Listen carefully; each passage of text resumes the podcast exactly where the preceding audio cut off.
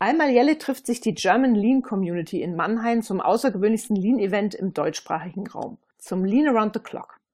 Am 19. und 20. März 2020 ist es wieder soweit. Neben der Hauptbühne, den Speakern auf derselbigen, den Ausstellern, dem Lean Beach, dem Lean Wohnzimmer und natürlich euch, den Teilnehmern, haben wir auch wieder Themenboxen eingeplant. Das sind kleine, feine Veranstaltungsflächen in der Mannheimer Maimarkthalle, die von unterschiedlichen Firmen bespielt werden. Eine davon ist die Lean Factory Group aus Langenfeld. Sie ist auf dem LATC 2020 erstmalig mit dabei und wird an beiden Tagen die Themenboxen 2 und 6 gestalten. Um darüber ein bisschen mehr zu erfahren, habe ich heute einen der beiden Geschäftsführer, Oliver Ballhausen, zu Gast. Hallo Herr Ballhausen, schön, dass Sie da sind. Ja, danke. Hallo. Ja, freue mich auch, hier zu sein. Sie laden die Lean-Enthusiasten unter dem Motto Die Lean Factory lädt ein, Lean Live mit schlanken Prozessen in die Veränderung, zu Ihnen in die Themenbox ein. Was meinen Sie mit Lean Live? Was passiert da alles bei Ihnen? Ja, wir arbeiten sozusagen mit allen Sinnen. Es gibt was zu sehen, was zu hören, es gibt auch was zum Anfassen und natürlich auch was für die Geschmacksnerven. Ja, Spaß beiseite. Ähm, wir haben eine kleine Fabrik aufgebaut, in der Sie selbst auch mitarbeiten können. Dort gibt es eine sozusagen eine Fließfertigungslinie, die wir aufgebaut haben mit einem Produkt dabei und wir haben ein Milk Run System dazu aufgebaut, ähm, was genutzt werden kann. Das heißt also, wir machen so eine kleine Fabrikssimulation, an der die Teilnehmer arbeiten können, die kleinen und schönen Lean-Werkzeuge ähm, sehen können. Wir haben einiges visualisiert für 5S. Wir bieten ähm, Signaltechnik an und digitales Shopfloor-Management. Das heißt also, da kann man alles erleben, was so zum Thema Lean von den Werkzeugen her wichtig ist. Das heißt, Lean zum Anfassen, Riechen und Schmecken auch. Schmecken können Sie Lean nicht wirklich, ähm, aber wie gesagt, wir sorgen ja auch für die Teilnehmer, da gibt es ein bisschen was zu essen und auch mal was zu trinken und deswegen, also alle Sinne sind angesprochen. Okay, super. Es gibt ja auch einen, einen Impulsvortrag ne, mit Lean in die Digitalisierung. Warum ja. glauben Sie, dass eine Lean-Haltung bzw. die Lean-Methoden geeignet sind, um Organisationen beim Start in äh, Digitalisierungsprojekten oder Themen zu unterstützen? Ja, ähm, wie heißt es so schön, wenn ich einen schlechten Prozess digitalisiere, bekomme ich einen schlecht digitalisierten Prozess. Mhm.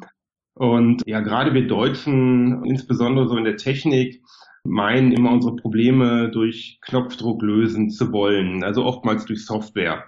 Oft ist aber so der Prozess gerade das Problem. Also typische Beispiele sind dafür so ERP und PPS-Systeme, wo im Grunde genommen, ich sag mal, das Problem mit der Software gelöst werden soll und ganz am Ende ist doch der Meister dann in der Feinplanung mit seinem Excel unterwegs und das hat er auch noch ausgedruckt und entscheidet dann, was als nächstes produziert werden muss. Also ich glaube einfach, dass ähm, Lean die Basis für die Digitalisierung oder für eine Vereinfachung der Digitalisierung einfach wichtig ist und sie damit die Möglichkeit haben, auch, ja, ich sag mal, viele, viel Kosten und Zeit zu sparen, sauber zu digitalisieren. Ja, okay. Montagetechnik, Aufbau von Milkrun-Systemen, das zeigen Sie ja auch auf dem Lean Around the Clock, dann 5S, Lean Logistik und so weiter und so fort. Sie haben ja mit der Lean Factory bieten Sie ja das ganze Lean-Portfolio an. Was ist denn so Ihre persönliche Lieblingsherangehensweise? ja, für mich gibt es nicht wirklich eine persönliche Lieblingsherangehensweise. Am Ende des Tages geht es um unseren Kunden, geht um das Unternehmen und da braucht jedes Unternehmen so seine spezifische Herangehensweise.